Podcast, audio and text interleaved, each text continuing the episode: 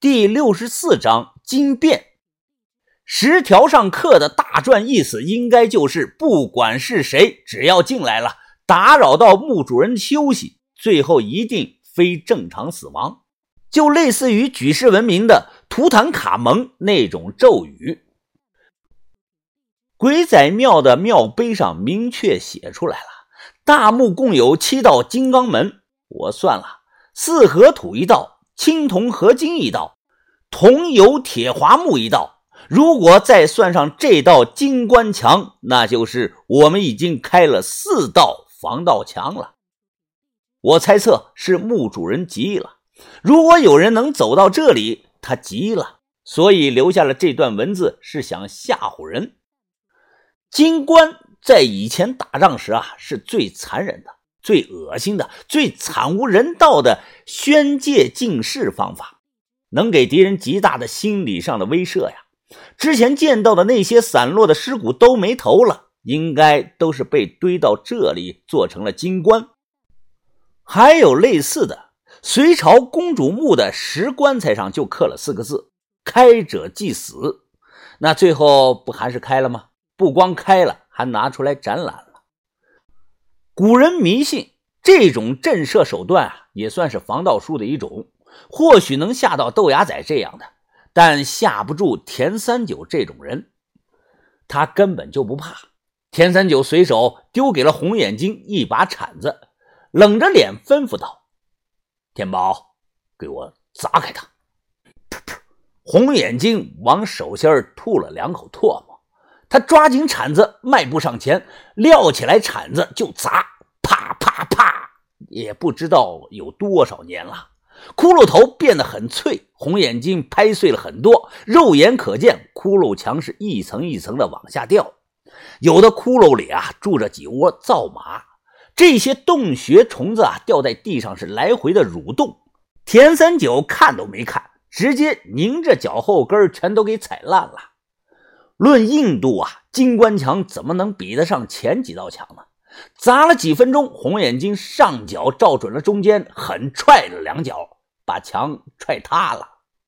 第四道金刚墙被打开了，钻过第四道墙，出现在我们眼前的是一条甬道。整条甬道用大青石铺成，长度大概有十几米。这些青石啊，保存很好，没有翘起。这里比较矮，身高超过一米七五的，必须半弯着腰才能过去。这可不是小工程啊！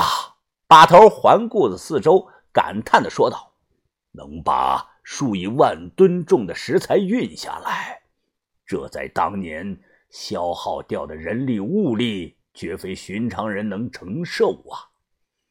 把头接着分析的说道：“之所以这里空间变大，有了条甬道，我猜测呀。”在当年，可能是石匠周转石材用的。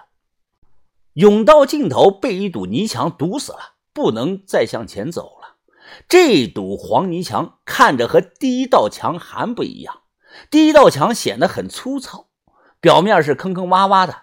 这个不一样，这个表面显得很光滑，像用现代的水泥做成的。肯定不是水泥，因为那个时候没有。我不知道是什么做成的，不过把头说啊，这可能是书上写过的平水墙。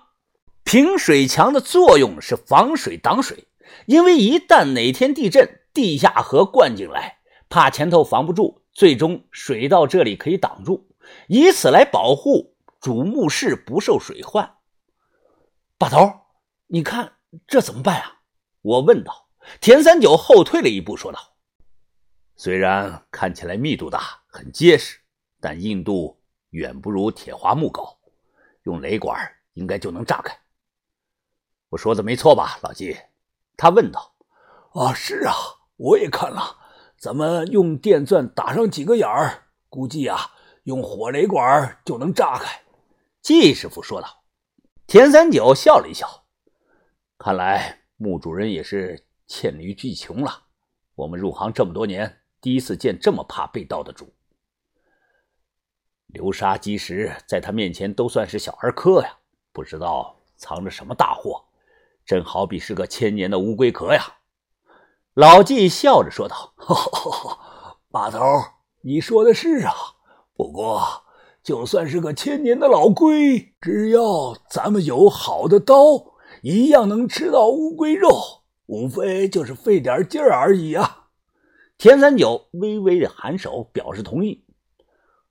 搞这堵墙啊，大概需要两个小时，咱们没停过，口渴了，要不喝口水吧？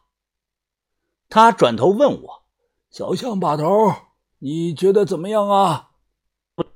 我老听成他叫我小萝卜头，难听死了。我忙摆手说道：“哎，季师傅，你抬举了，哪来的那么多把头啊？叫我小象就行。正好我也口渴了。”也不嫌脏啊！众人便席地而坐，准备先垫吧点肚子，好接着干活。云峰，来，你吃这个进口的巧克力，我那天啊在中心医院买的。我漱了漱口，咽下去水后啊，一张嘴，小轩把巧克力塞到了我的嘴里，真香啊！豆芽仔斜眼看到这一幕，他嘴里叼着根烟，想要点着烟提提神儿，啪！豆芽仔没反应过来。他愣在了那儿，拿着打火机问道：“你你打我干什么呀？”季师傅微笑的说：“小伙子啊，对不起了啊，你可不敢抽烟啊，万一引爆了怎么办呀？”说着话，他指了指自己脚下放的背包：“啊，知道了，知道了，我不抽了，呃，我吃总行吧？”豆芽仔扔了烟，随即从包里掏出包六丁木方，他将方便面捶碎，然后呢？把调料撒在里头，晃了晃，咯嘣咯嘣的开始抓着吃。难得有了短暂的休息时间，都吃东西补充体力呀。把头递给田三九一罐鱼罐头，二人吃着罐头闲聊。于哥呢，也吃的是方便面。红眼睛吃着一根王中王，那是他的最爱。小轩又把方便面递给我，我说：“你吃吧，我先不吃了。现在嘴里都是巧克力的味儿。”哟哟哟哟！豆芽仔故作夸张的说道：“赵轩轩，你真是个好人啊！疯子不是我吃啊，你也喂喂我呗！我喂你个屁！”哼！小轩轩瞪着眼骂豆芽仔。吃了东西，把头掏出手机看了一眼，说道：“休息上十五分钟，恢复体力。今天啊，咱们一定要进到主墓室。”好，好，好！众人点头。哎，你不休息一下呀？